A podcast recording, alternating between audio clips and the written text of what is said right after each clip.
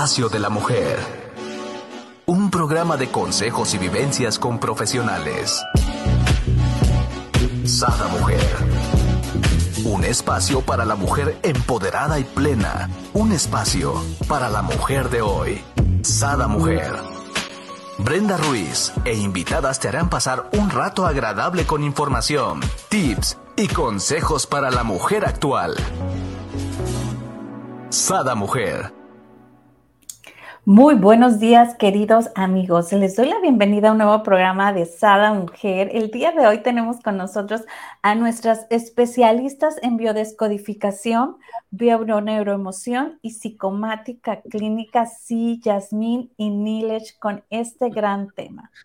Descubre quién manda tu vida. ¿Tu niño interior? ¡Wow! Buenazo, como siempre. Bienvenidos, ¿cómo están? Hola, muy bien, gracias. ¿Y tú? Bien, muy bien, buen día. Buenos días. Contentos de estar con ustedes como siempre. Así, es. y con estos grandes temas, ¿no? Que, nos hacen hacer mucha introspección, ¿no? Y, es bien cierto porque muchas veces estamos actuando desde, desde algo que nos pasó, ¿no? Y no nos damos cuenta, ¿no? No, fíjate, Brenda, que no muchas veces, yo diría todas. bueno. Es, impresionante, pero cuando o, conforme nosotros vamos conociendo más, vamos aprendiendo más, vamos estudiando más, vamos teniendo más casos para, o sea, llega un momento en que no hay manera y dices, no, es que literalmente todo el tiempo es así, o sea, no hay algo que diga, ah, esto lo escogí yo. No, perdón. Adelante. Sí, sí, hablar salud. Entonces, bueno, en el tema del niño interior, eh, porque dices, ¿quién manda en mi vida? Bueno, pues vamos a aprender que nuestra infancia marca toda nuestra vida. Eh, de 0 a 7 años, según la psicología, se define la personalidad en el ser humano. Entonces, el niño, esta memoria infantil de nosotros, una representación de nosotros mismos dentro de nuestra psique, es la que nos lleva a, a tomar decisiones, a no tomarlas, a elegir cosas que elegimos desde las necesidades de esa etapa. Exacto. Entonces, ¿quién manda? ¿Manda el adulto o manda el pequeño? Y bueno, obviamente eh, en las relaciones, nosotros, primero que nada, eh, vivimos mm, en un mundo donde creemos y estamos eh, basados en el enamoramiento. O sea, todavía hasta hoy en día creemos que cuando nos juntamos con alguien, cuando queremos convivir y pasar nuestra vida con alguien, porque obviamente cuando lo conocemos así queremos pasar la vida. Ya después cambian y, decimos, bueno, creo que no toda la vida, o sea, a lo que dure. Se lo, Me encantó. Bueno, no toda la vida, lo, que dure está perfecto. Sí, sí, sí, sí, luego decimos, no, no, no tanto. Y, y, se lo, literalmente eso se lo cargamos al enamoramiento y ya científicamente también está comprobado que el enamoramiento es una etapa y es una fase química. O sea, que literalmente tenemos que experimentar, Brenda, para podernos y querer juntarnos con otra persona a tener relaciones para procrear porque de otra manera no tendríamos hijos. O sea, si lo hiciéramos consciente, o sea, eh, ok. Se extingue la especie. Sí, ya nos hubiéramos extinguido. O sea, si Tendremos que estar en ese eros que le llaman, ¿no? Exactamente. Y si te fijan, y, nuestros amigos que nos están viendo y amigas, o sea, se darán cuenta cómo de verdad esto es un punto crucial. Normalmente en las relaciones que son muy intensas se da esta situación, quiero estar contigo, vivamos juntos, tengamos una relación, casémonos inmediatamente y a pesar de que puede ser... Inmediatamente, me encantó. Sí, sí, siempre queremos casarnos inmediatamente. Y, este, y en cuanto nos casamos, tengamos hijos. No importa si ya tenemos, ¿eh? tengamos hijos, o sea, si es una relación nueva, no importa, tengamos hijos, o sea, yo quiero hijos de este hombre porque lo quiero, porque lo amo, yo quiero hijos con esta mujer porque es la madre de mis hijos, y tenemos hijos. Pero inmediatamente después de los hijos, hagan de cuenta que ahí empieza el inicio del love. Ah, se va No me digas eso. En caso que tú eres consciente. Es que aquí es donde vamos, a eso vamos todo esto. No somos conscientes. Como no somos conscientes, esto va sucediendo y es donde viene este declive y ahí es cuando el enamoramiento empieza a terminar. Como les decía, científicamente está comprobado que puede durar el enamoramiento de tres meses a tres años. Eso es lo que se oh. tiene ya. Si, por ejemplo, tu caso, ¿cuánto tiempo tienes con tu marido? Cuatro años. ¿no? Ya lo superaste. O sea, esta decisión, o sea, ya, ya es porque quisieron, porque, o sea, ahí ya entra otro tipo porque la relación va evolucionando, pero esto es por hacerse uno consciente. Pero estoy hablando del común denominador, lo que realmente hace que sigamos creciendo como especie es esto. Ya después ¿Por qué? Y, viene este declive un poquito porque también la mujer entra en su etapa de maternar, entonces se convierte más en mamá que en, que en mujer o esposa del hombre. Y esto en la biología también así es, o sea, si lo vemos a nivel etológico, que es algo que también hemos estudiado un poquito de etología, que es el comportamiento animal, porque no dejamos de ser mamíferos a final de cuentas, muy racionales y lo pongo entre comillas, pero no dejamos de ser mamíferos. Y todos los machos vienen y se eh, relacionan con la hembra, procrean y después el macho se va y la hembra se queda a cuidar a los críos y a estar con ellos. Entonces, eso es un proceso natural hasta cierto punto. Lo que pasa es que nosotros como que lo idealizamos y decimos, es que Disney me dijo que siempre íbamos a vivir felices. En algún momento yo voy a demandarlos porque no me están cumpliendo. porque no, no es como, como dijeron, ¿no?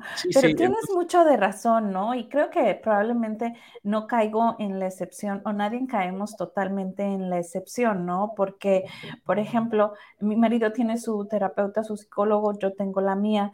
Y era una de las preguntas muy recurrentes, o sea, están listos y luego me decía mi marido, es que me hizo esta pregunta muchas veces y le digo yo, pues que sí, que no pasa nada. Y luego le decían, pero estás consciente del cambio y el otro, sí, no pasa nada, o sea, sé que por un tiempo tiene que dedicarse al bebé, pero todo va a volver a la normalidad, ¿no? Entonces, era esta parte y, le digo yo, bueno, a lo mejor no estaremos nosotros como en el mundo color de rosa y a la hora de la hora sí nos demos el trancazo, ¿no?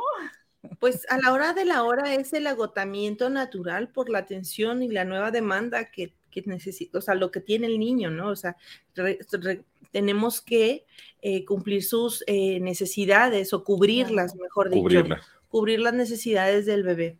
Y eso agota porque al principio, en un principio uno no está acostumbrado a eso, viene el bebé y entonces tenemos que hacer una adaptación.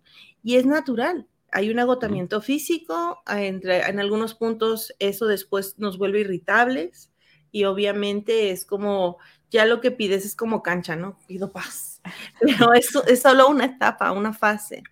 Y al estar conscientes, pues obviamente ustedes retoman su relación constantemente y eso es lo que les ayuda a estar pues en un amor más maduro. Exacto. Pero bueno, esto era solo la etapa del enamoramiento y de ahí se derivó un poquito este comentario. Pero ya que estamos en el tema de dónde escogemos nuestra pareja, le digo, nosotros idealizamos y pensamos que fue amor, que este famoso ser llamado Cupido nos flechó.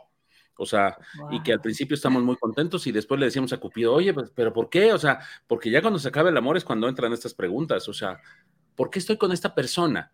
Y aquí está lo interesante, ¿no? ¿Por qué estoy con una persona que no vi lo que hoy estoy viendo? Que esto es bien común. Vi, pero no vi. Exacto. Y, esto no, no, me van a dejar mentir las personas que nos están viendo que sucede porque nosotros llegamos muy contentos, presentamos a la pareja, a la familia, miren mi pareja nueva, ay, es divino, es esto, lo es famoso. Y la familia lo ve y dice, este, ¿estás segura? O sea, ¿ya lo viste bien? O sea, eh, o sea pero ¿por qué? mis lentes? ¿Por qué estás tan... No, hombre, y, y hasta nos ofendemos, o sea, ¿qué no ven lo maravilloso que es? No, no lo ven. Nosotros no vemos más bien. La familia sí lo puede ver y nosotros no, porque ellos no están bajo esta influencia del enamoramiento.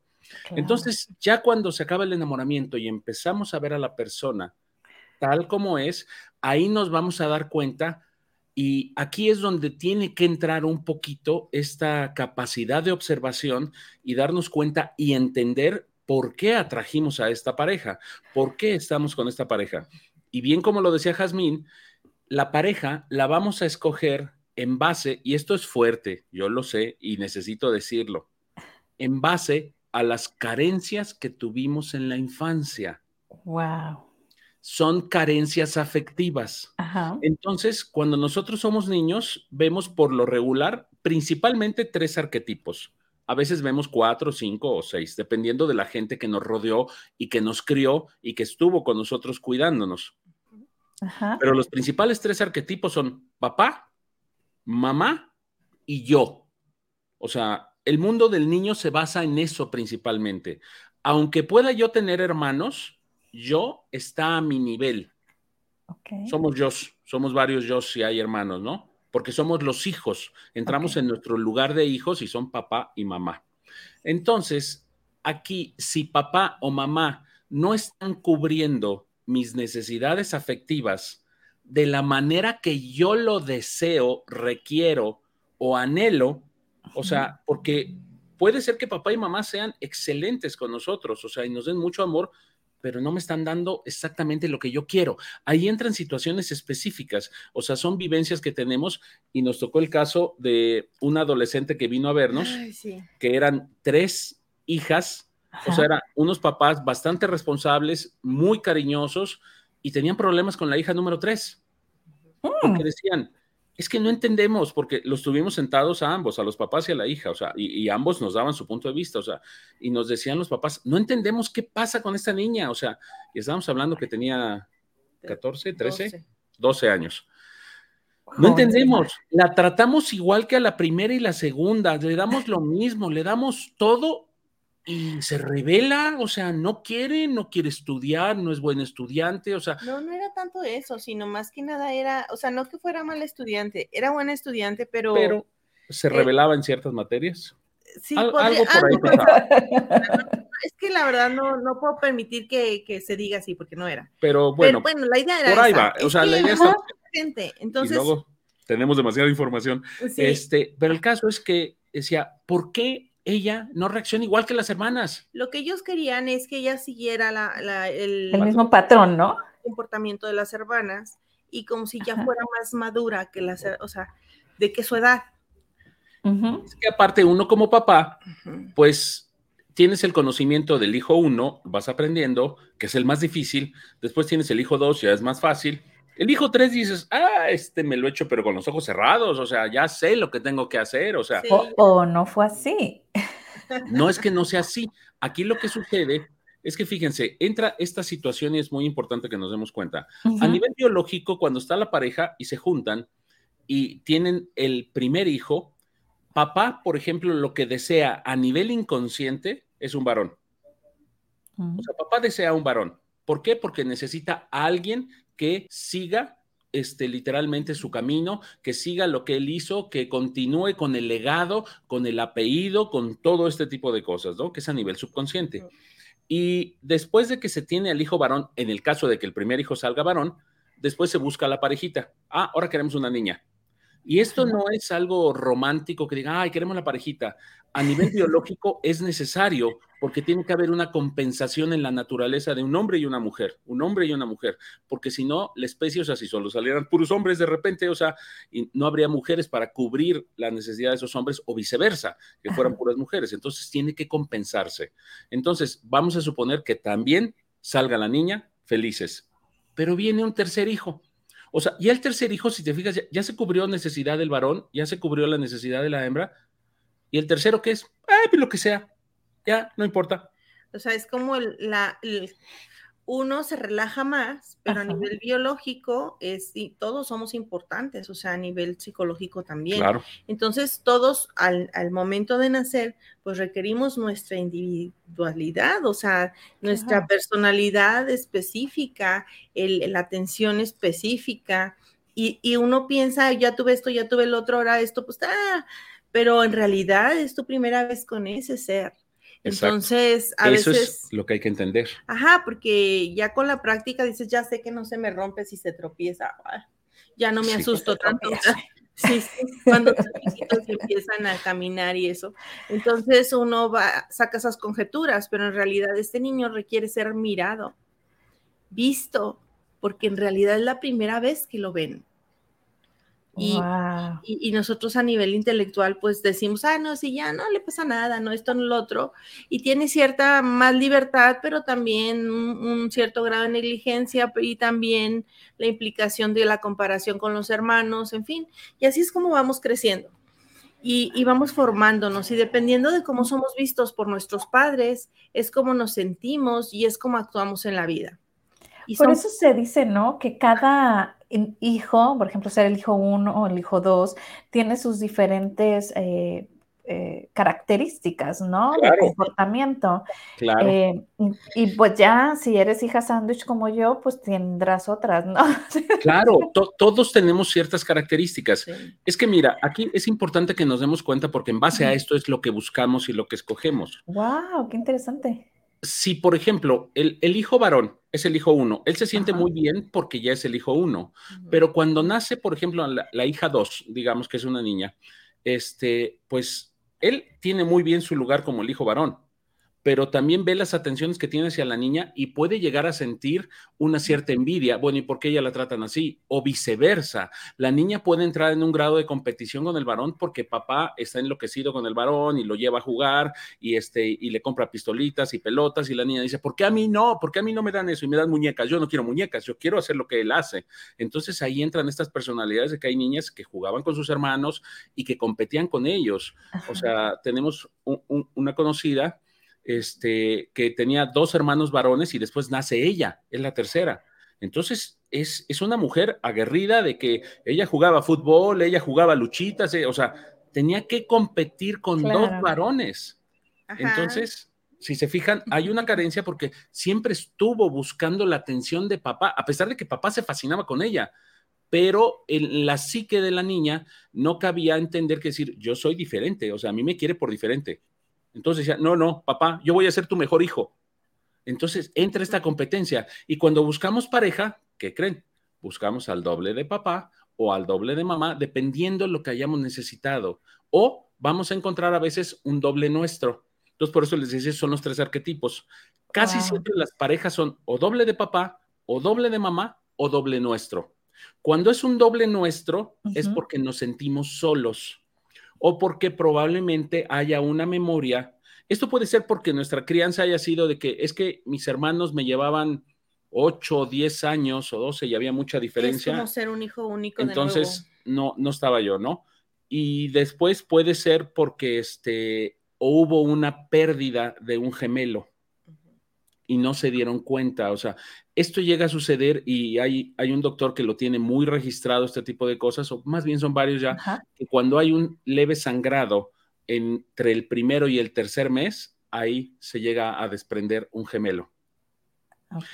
Entonces, este tipo de situaciones, el subconsciente del hijo que nace se fue su hermano, no está. Entonces es una búsqueda constante toda la vida y las parejas pueden ser siempre dobles de uno. Y es la memoria de sentirse acompañado.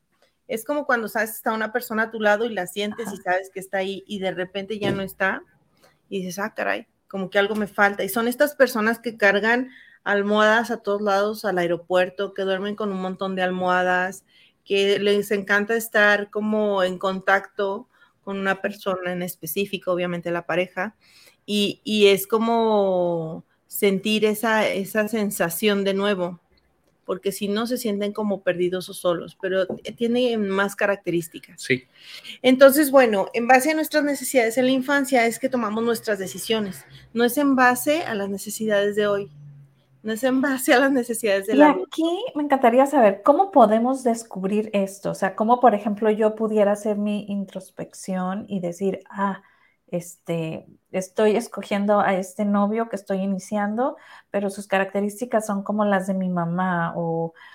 no las ven hasta más adelante. Primero que nada, o sea, esto obviamente tiene que haber ya no enamoramiento, ¿eh? Mientras hay enamoramiento, no. Hay, que disfruten. Sí, o sea, estamos en un estado así, mira, o sea, e, es una ceguera completa. Por eso viene el dicho del amor es ciego. Ajá. ¿Sí?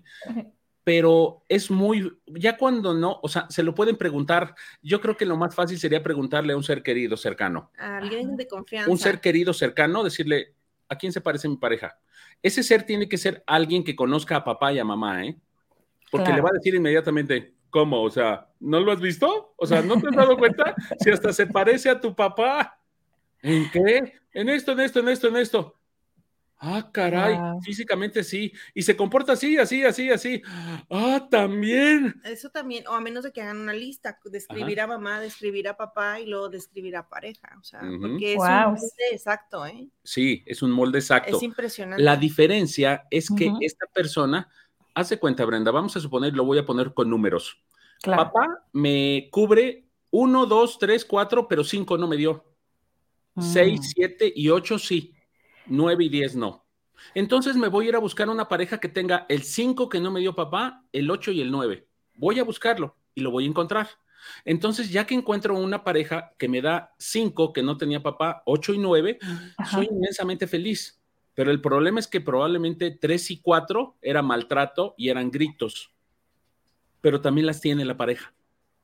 Oh. Y voy a aguantar este tipo de situaciones voy a soportarlo porque me está dando el 5, el 8 y el 9 que, no hizo falta, ¿no? Exactamente. Pero esta pareja sí lo tiene. Es ahí por qué muchas veces aguantamos situaciones y toleramos y aceptamos cosas que no comprendemos que nuestra psique nos dice, es que ¿por qué estoy aquí? ¿Por qué aguanto este tipo de situaciones? ¿Por qué aguanto maltratos? ¿Por qué aguanto infidelidades? ¿Por qué aguanto el que no me vea?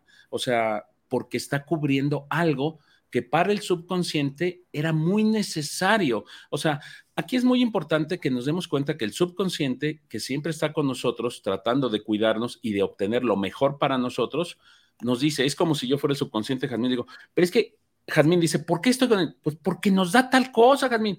Pues sí, pero no, pues no importa, o sea, tenemos lo que querías. Es un poco mejor, eso que tanto anhelas. Exactamente. Entonces, en el anhelo de tener lo que no tuvimos en la infancia, que eso lo hace el niño interior, nuestra memoria infantil, este, nos, pues, lo demás ya qué más da, ya estamos como curtidos, ¿no? Como cuando dicen ya, ya, ya, ya, ya, ya lo conocemos, o sea, no me voy a morir. Claro. Entonces es como una resistencia que se genera y entonces, pues sí, eh, cambiamos eh, una vida en, equilibrio, porque en realidad nunca la conocimos, y, pudiéramos elegirla siendo adultos, pero la necesidad es más fuerte, este impulso, que la decisión consciente o la lógica que pudiéramos manejar eh, así, ¿no? El diario vivir o en el momento presente, cuando ya somos adultos, que dijimos, no tiene lógica, no sé por qué hago esto, no sé por qué hago lo otro, pero lo hago. Y ahí sigue. Wow, qué importante entonces eh, sería también, ahorita se me viene a la mente, es como hacer una lista de nuestras necesidades, ¿no? Eh, digo, necesidades de la infancia, porque ahí pudiéramos detectarla también, ¿no? Porque mañana o pasado va a pasar, eh, bueno, vienen las separaciones o vienen los divorcios, o como bien ah, nos comentaba ahorita Nilesh, ¿no? Si, si fue tan rápido que tuviste a tu bebé rápido porque estabas en ese eros de que el enamoramiento y en los seis meses ya embarazada y demás, obvio, este, va a llegar el momento donde se va a acabar esto, te vas a dar cuenta, ay, no, es que no, no, no, ¿cómo se dice? No hago el match con esta persona porque, pues sí, yo quería el número 5, lo estoy teniendo, pero me está dando el maltrato, el que también me daban y, no quiero eso, ¿no? Pero en, teoría uno no lo quiere. Sí, pero fíjate, Brenda, que no, no podemos hacerlo solitos, ¿eh? No. quisiéramos, no podemos, no lo vemos. Pero para eso están los expertos como ustedes y vayan a la página de Yo Aprendo con Amor oficial, porque en verdad es muy bueno hacer esto antes. Por eso esa es mi pregunta, ¿no? O sea, hacer la lista, recurrir con los expertos, este, hay un seguimiento. Por cierto, pregunta, ¿dan un curso al respecto a esto o es terapia personal? Fíjate, son ambas. O sea, ambas cosas. Es la terapia individual donde podemos trabajar perfectamente, pero ahorita que lo estás mencionando, este fin de mes. El 28. El 28, sábado, tenemos un curso que se llama Aprende a hablar. Aprende a, aprende a armar tu árbol genealógico. Y ahí les enseñamos cómo por medio de las fechas es perfecto que podemos identificar de quién es doble mi pareja a quién te representa tu pareja. Exactamente. Entonces es muy bueno y se lo recomendaríamos porque por medio de las fechas lo vamos acomodando y nos vamos dando cuenta de quién estamos repitiendo, más bien a quién estamos buscando en nuestra pareja. Perfecto. Aquí se los puse en los comentarios para que busquen las redes sociales. Sábado 28, curso Yo Aprende a armar tu árbol genealógico. Súper bien. Porque de ahí, este, pues desmenuzas todo, ¿no? Yo, yo ya he tenido varias terapias con ustedes y realmente desde ahí te caen muchísimos veintes, ¿no? A lo mejor a la primera pues estás así como que, ay, no creo, ¿no? Y, ya te vas adentrando, ¿no? Y, pues claro, te das cuenta que sí. Sí, sí, sí. Siempre estamos viviendo la consecuencia de esta formación primaria que tenemos y del proyecto sentido. El proyecto sentido estando en gestación nueve meses antes de ser concebidos, la, la, gestación, el nacimiento y los tres años de edad son base para ver hacia dónde nos vamos a dirigir en la vida es impresionante la influencia que eso tiene en nosotros.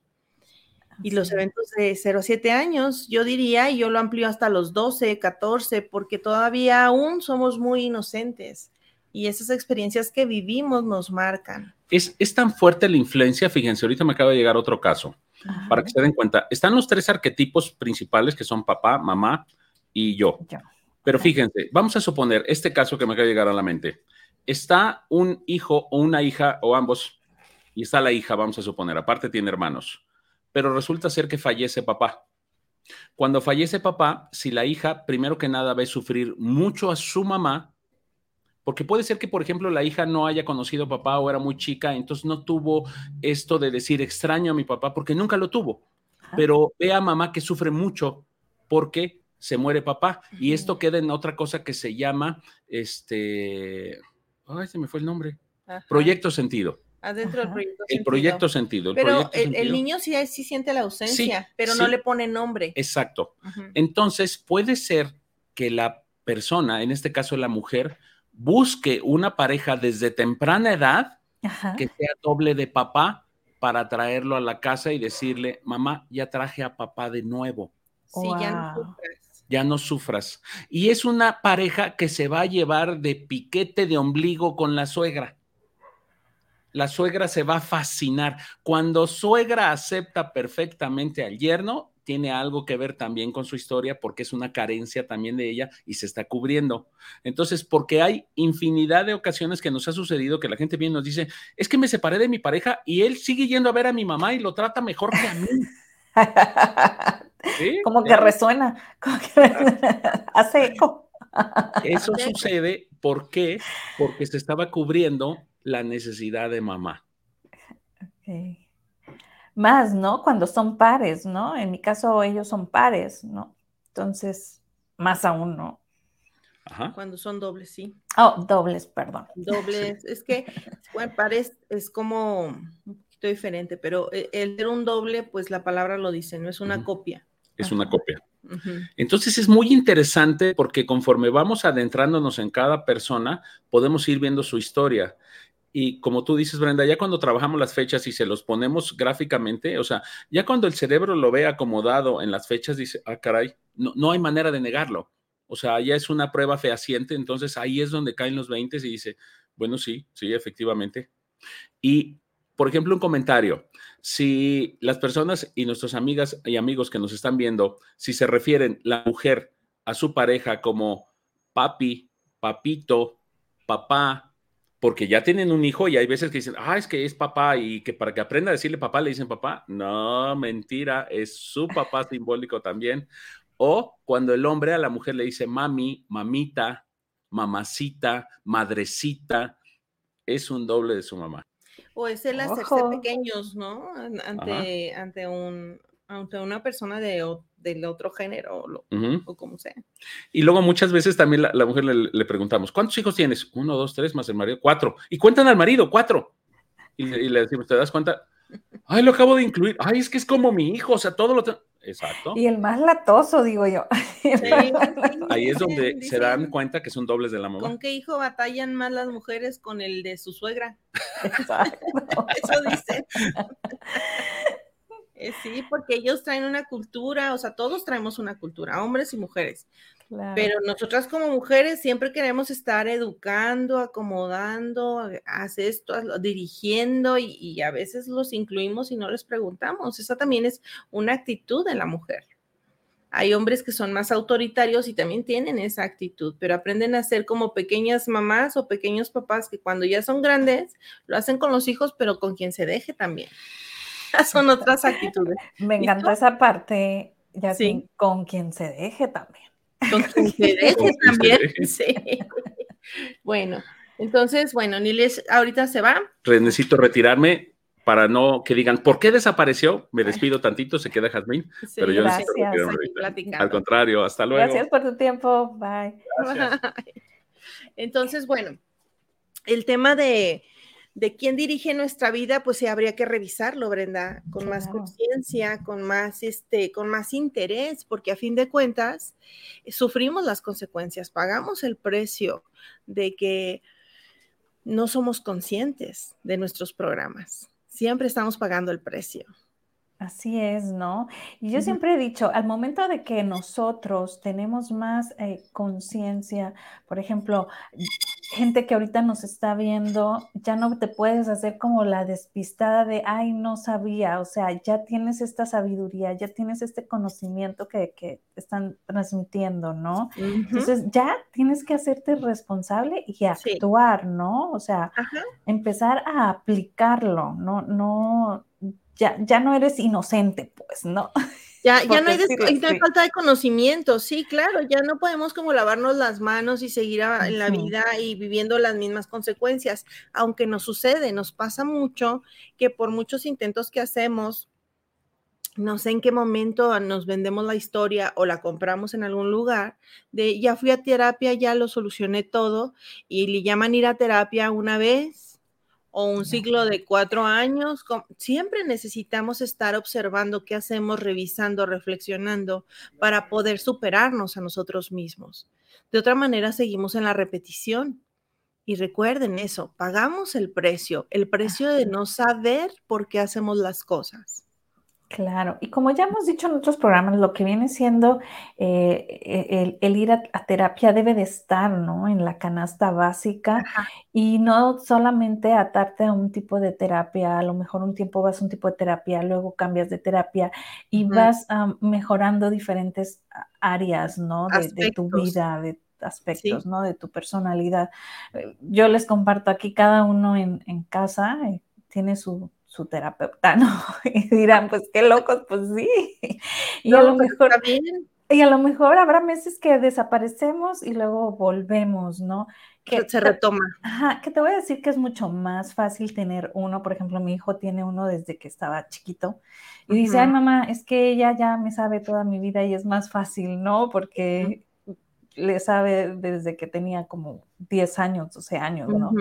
Entonces, para él, para él es más fácil recurrir de nuevo a, ella, ¿no? Y con esta ventaja, digo, ella está en Guadalajara, con esta ventaja del Internet, pues ha, venido a beneficiar, pero sí es importante que se tomen en cuenta estas cosas, ¿no? Que se atrevan, que si ahorita tú estás viendo este programa es por algo, no lo eches en saco roto y, y métete, da un vistazo a la página de Yo Aprendo con Amor oficial, checa, revisa, lee más, escucha más, ¿no? Porque igual no necesariamente nos tienen que estar viendo, yo les digo, igual nada más pónganlo y escuchen, ¿no? Este, sí, mientras hacen sus cosas.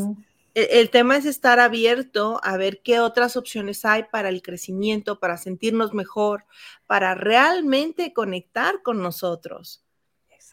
O sea, fíjate, si, si nuestra pareja es el reflejo de nuestra relación con nosotros mismos, más vale que nos llevemos bien. Más vale, ¿no? con nosotros. con nosotros. Sí, pero eh, digo, y lo comentaba, no recuerdo cuándo, si fue ayer o antier, que eh, cuántas personas no ponen la tele para dormir porque el, silencio les molesta, ¿no? Porque el silencio te invita a estar haciendo tu introspección, ¿no? Sí. Eh, y, todo este tipo de cosas, pues nos van diciendo que, que, a ver, pregunta ahí, esto nos indica a que vamos a atraer o, vamos a relacionarnos con una pareja que muy probablemente está este, llenando alguna carencia de niñas. Sí, sí, siempre. Siempre vamos a estar tratando de llenar eh, una carencia. Mira, nosotros aprendemos a mirarnos y a relacionarnos con nosotros dependiendo de cómo mamá y papá nos vieron, de cómo fue nuestro entorno con nosotros. Y ahí aprendimos a relacionarnos con nosotros. Y nosotros nos miramos como nos miraban nuestros papás. Y si nuestros papás no nos miraban, vamos a buscar una pareja que nos mire.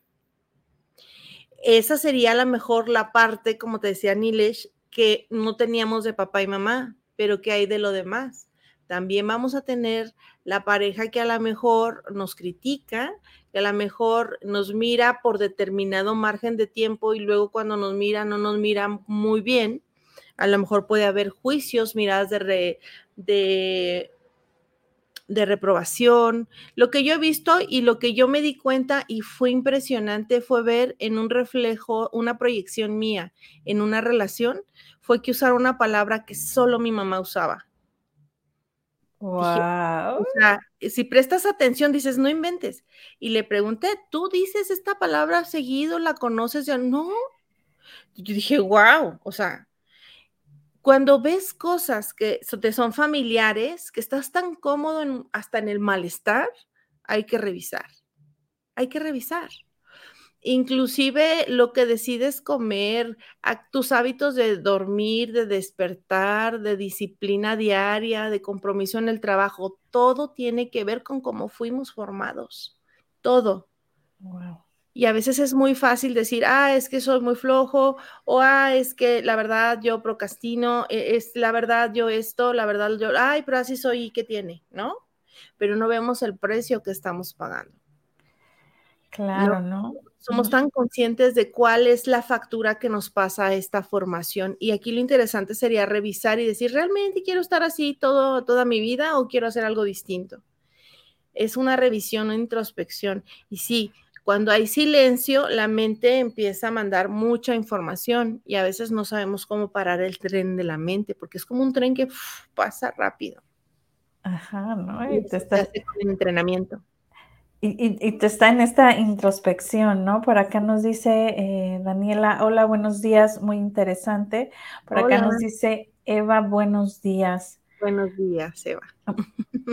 Gracias por vernos y compartirnos. Si tienen alguna pregunta, igual la pueden hacer. Si no, pues yo sigo con mi cuestionario. Tú platícame, platiquemos, pues, digamos. Sí, porque es que es bien importante esta parte, ¿no? O sea, y, yo vuelvo a, mi misma pregunta, es que ¿cómo puedo detectarlo antes? ¿Cómo puedo hacerle si a lo mejor soy una persona que, nunca ha hecho introspección, soy una persona...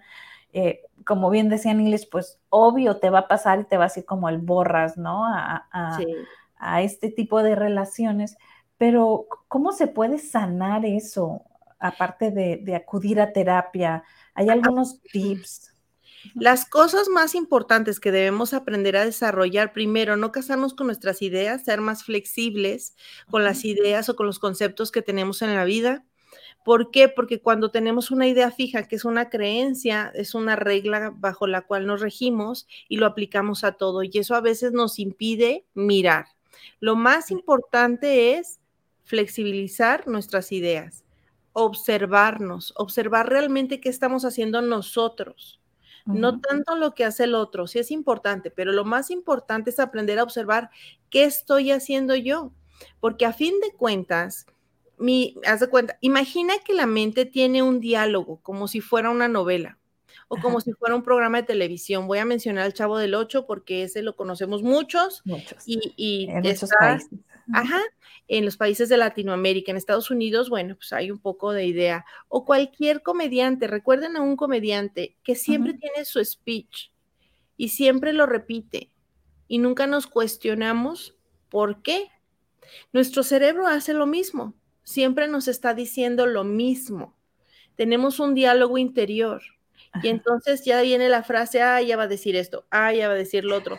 Y permitimos esta secuencia de diálogo interno y a veces nos molesta.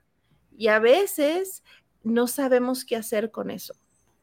Y nosotros mismos, con nuestro propio diálogo, que es un diálogo aprendido de nuestro entorno y de nuestros padres, nosotros nos estresamos, tenemos nuestro estado de ánimo, nos generamos alegría, nos generamos tristeza, enojo, ira y todo por no saber gestionar las emociones. La administración de nuestra energía es entender a qué estamos reaccionando. Y si supiéramos que a quien más reaccionamos esas son a las ideas que tenemos dentro de nosotros, yo creo que buscaríamos una opción de ordenar esas ideas. Wow, me encantó esta parte que dijiste y se las dejo aquí en los comentarios. La administración de nuestra energía es entender a qué reaccionamos. Tienes toda la razón. Si realmente pusiéramos atención, nos diéramos cuenta qué es lo que nos molesta en realidad, ¿no? aquí, ahorita que me me venías platicando, se me viene a la mente, por ejemplo, hay en muchas casas, de hecho, en, mi casa de origen, en mi familia de origen, se utilizaba, yo no lo utilicé con mis hijos, el poner eh, estereotipos, ¿no? Por ejemplo, el desordenado, eh, pues la, que hasta el agua se le quema, porque pues, no sabe cocinar, y por ahí vas, ¿no? Entonces pones estos sobrenombres o estos estereotipos. Realmente esto llega, llega a jugar algún juego para, para encontrar a esta pareja? Totalmente. ¿Verdad que sí? Sí, son etiquetas. Sí, sí, son estereotipos o conductas. Por ejemplo, es que mira, es que imagínate lo absurdo de esto que hacemos, pero bueno, vamos a entender primero. La mente a todo le pone un nombre para identificar, es una computadora. Al archivo hay que ponerle nombre y le pone el primer nombre que llega. Entonces, si nosotros hiciéramos eso, cuando un bebé empieza a caminar, le diríamos, no, pues es que este se cae todo el tiempo, pero es que está aprendiendo a caminar, no lo puedes etiquetar, es una fase de crecimiento en la cual el niño requiere la práctica de fortalecimiento de músculos, sincronicidad motriz y demás, es, todo es toda una evolución en ese momento. Es maravilloso, pero al no tener este conocimiento, pues uno lo simplifica y dice, ay, se cae todo el tiempo. Y, o se tardó más en caminar, o se tardó más en ir al baño. No, pues sí, siempre ha sido lento o lenta. Y estas etiquetas son proyecciones de los padres. Es una mirada no afectiva, una mirada no de amor incondicional, que es lo que uno requiere para un buen desarrollo. Y nuestros padres pues no tienen la formación psicológica, vamos a entender también que tenemos dos, dos padres en uno, el biológico que tiene miles de años de evolución y el psicológico que es según el nivel de la educación y la conciencia de cada familia, de, de cómo estaban los papás emocionalmente cuando llega ese bebé a sus vidas. Y eso es lo que absorbemos, proceso natural de supervivencia. Y se van aplicando todas estas etiquetas y proyecciones según la información que uno contiene. Es la interpretación de la persona, se le pone la etiqueta y vamos definiendo la personalidad llena de parches. Imagínate un niño chiquito que le van poniendo parches encima o post-its. Y cuando va creciendo, pues está lleno de post-its. Ese niño no sabe quién es. Le dijeron quién era o qué era. Me encanta esto que nos dices y hay que poner mucho, mucho ojo, ¿no? O sea, tú que eres mamá, si lo has aplicado, déjalo de aplicar o tú que vas a ser mamá, no lo apliques, ¿no? Yo, yo recuerdo mucho cuando estaba chica, siempre a la hora de la comida o se me caía el refresco o algo, ¿no? Se me caía el cubierto, algo sucedía, algo derramaba. Entonces era así como que, ay, Brenda, otra vez, ¿no? O sea, torpe con las manos, ¿no? Entonces yo siempre decía, este, pues, ¿por qué no lo ven así como cuando se cae el tenedor? Dicen, es que va a llegar alguien, pues se me cayó el refresco, pues es felicidad, decía yo, no entre mí, ¿no? claro.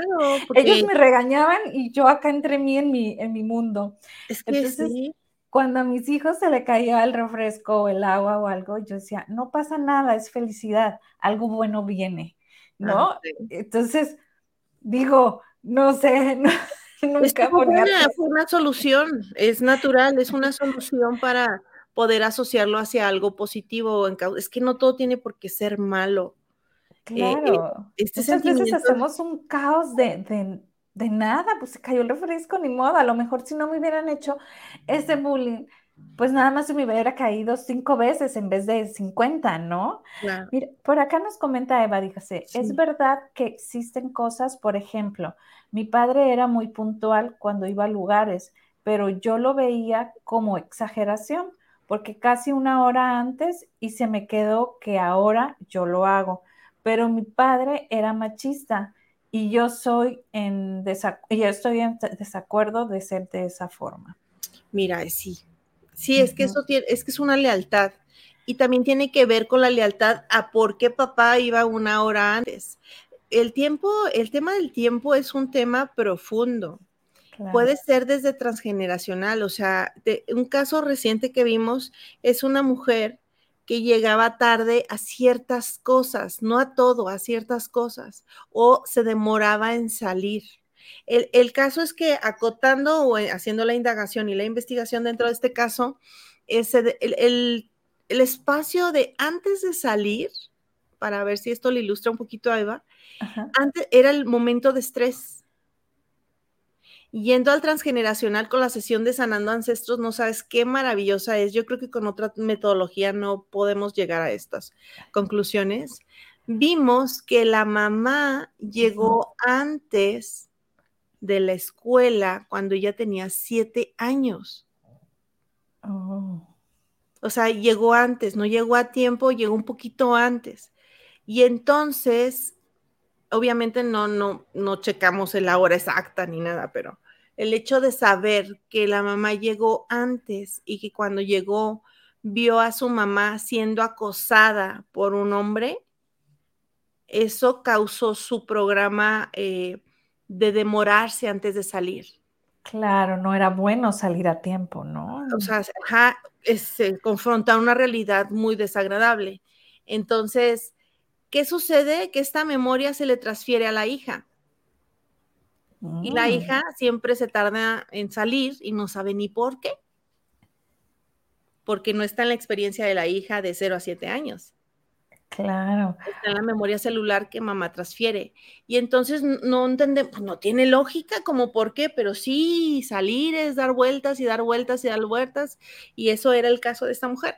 Entonces, imagínate que papá tuvo una situación difícil o su papá o su mamá, etcétera. Entonces, solamente en una sesión como esta tan especial que desarrollamos Nilesh y yo, de sanando el transgeneracional o sanando con los ancestros, que vamos de uno a uno preguntando y viendo dónde está el conflicto, el origen de ese conflicto. Y vamos y resolvemos y, tomamos conciencia y hacemos una reprogramación, es que el conflicto se resuelve de forma instantánea, es impresionante. Entonces, cada tema es muy profundo, muy profundo. Justo ayer veía uno el caso de fumar, ¿no? Y entonces ir mirando a detalle, a ver de dónde, por qué, y, es una investigación profunda. Y entonces el, que le detone a alguien fumar de determinada forma, característica, conducta, impulso, frecuencia, y, y, decir quiero fumar, pero al mismo tiempo no quiero dejar de fumar, porque eso me tranquiliza, tiene su razón de ser. Dentro de la psique se hace una asociación que eso le da alivio a la persona porque es tanto el dolor interno, pero hay que ir a mirar y a buscar a nivel subconsciente. Y como te digo, como me decías eh, hace ratito, ¿no? Y bueno, ¿yo qué hago? ¿Yo qué hago? Pues estar consciente de ti. Lo principal es estar consciente de ti, asumir la responsabilidad de tu vida, darnos cuenta que estamos programados y reaccionamos a lo que estamos programados, más que a lo que nos sucede en el entorno. Nuestros sentidos son un radar para estar en la vida y estar seguros y a salvos en el entorno. Nuestros sentidos mandan la información al cerebro, la traduce, estamos seguros y no sé.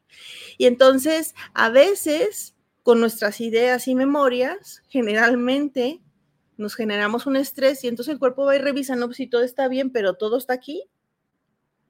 ¿Sabes? Claro. Nosotros estamos estresándonos constantemente por nuestras memorias. Wow. Mira, por acá Daniela nos dice algo. Dice, nosotros evitamos las etiquetas con las niñas que tenemos muy identificadas sus personalidades. Mi hija de nueve años se comporta igual que su papá al hacer bromas pesadas a la de siete, que es igual a mí, que no sabe de bromas. Lo, las vemos como unas mini yo y la otra mini él. Sí, claro, nosotros como hijos somos el resultado y la reacción del comportamiento de nuestros padres. Tenemos nuestro temperamento, del 100% de nuestra personalidad, el 80% es aprendido teóricamente en la psicología, yo creo que un poco más.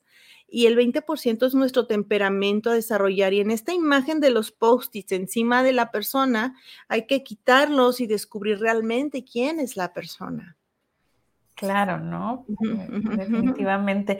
Pues eh, el tiempo se nos acaba, eh, Yasmin, como de costumbre, pero dime que este, ¿con qué, ¿con qué nos dejas? ¿A qué nos invitas? La verdad, me encantó el tema, me encanta cómo, cómo nos, nos, nos das estos ejemplos, yo creo que más fácil, imposible, ¿no? El de ir con estos post-its. Yo creo que a todos los que ahorita estamos viendo este programa, pues nos han etiquetado con muchos post-its, ¿no? Hay que quitárnoslo. Nosotros mismos nos ponemos post-its también. Entonces, sí, claro, o sea, cuando yo soy niño, te digo esto que se los comparto rápido. Cuando uno es pequeño, uno va por la vida y, o sea, cierro mis ojos porque quiero que ustedes también lo hagan. Y es bueno, cuando yo era niña o niño, ¿con qué me identifiqué más? Es que cuando mi mamá me miró, yo pensé esto de mí y yo me puse el post-it. Es que cuando mi mamá tuvo una situación, yo sentí que tenía que defenderla y yo me pongo el post-it de defender a mamá, de, ayudarla, de que es mi culpa, de que y uno mismo se autoimpone estas etiquetas y uno va por la vida con esa personalidad y sufrimos, sufrimos las consecuencias de esto, ¿ok? Entonces, es revisar nuestra historia, mirarla con amor, reflexionar acerca de lo que nosotros aprendimos, no casarnos con las ideas y ser muy observadores, muy conscientes y llevarnos a terapia es lo más importante para reordenar estas ideas, sacudirnos algunos post-its. Si de veras físicamente pudiéramos ver los post-its de cada uno sería muy fácil.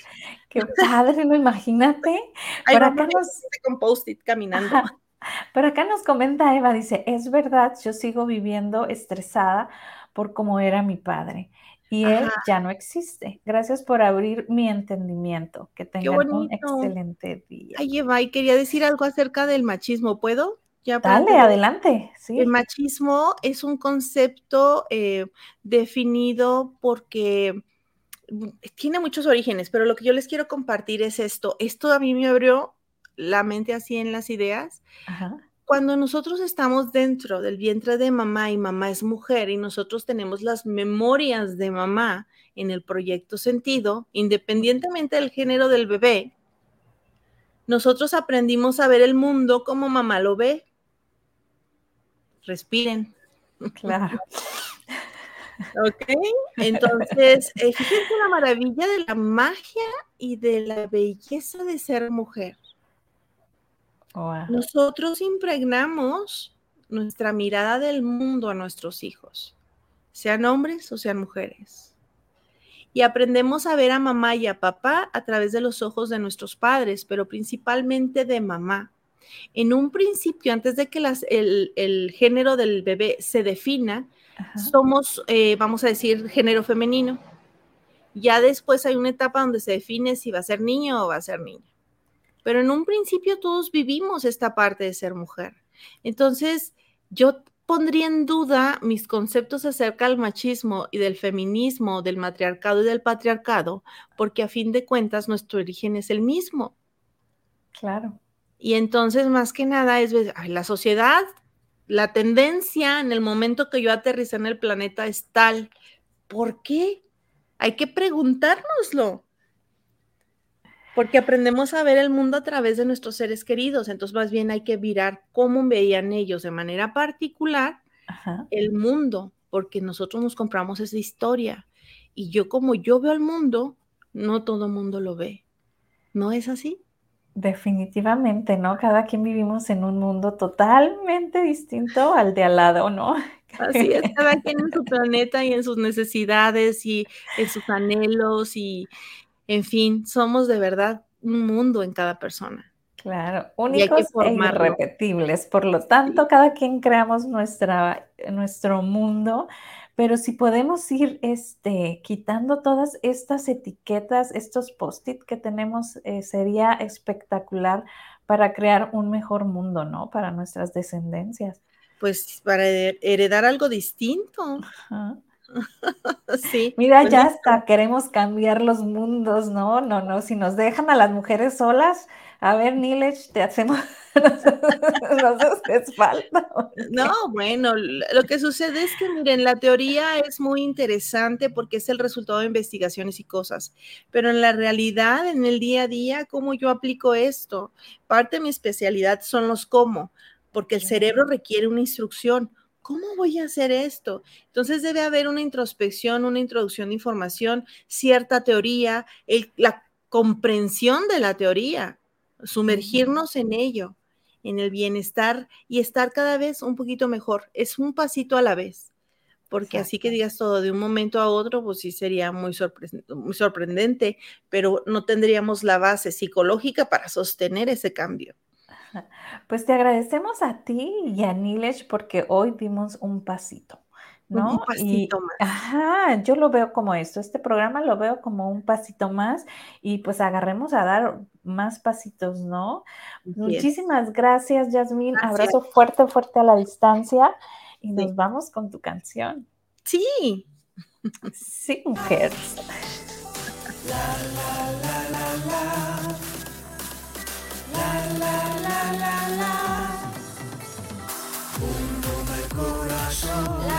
fuerte, bum bum el corazón, por tu vida, bum bum el